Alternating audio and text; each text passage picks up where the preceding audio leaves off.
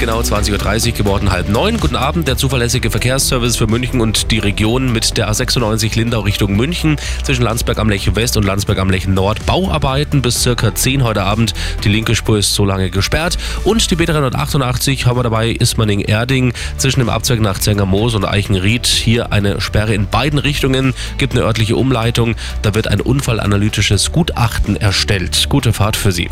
Und das sind die aktuellsten Blitzer in München und der Region in der Aubing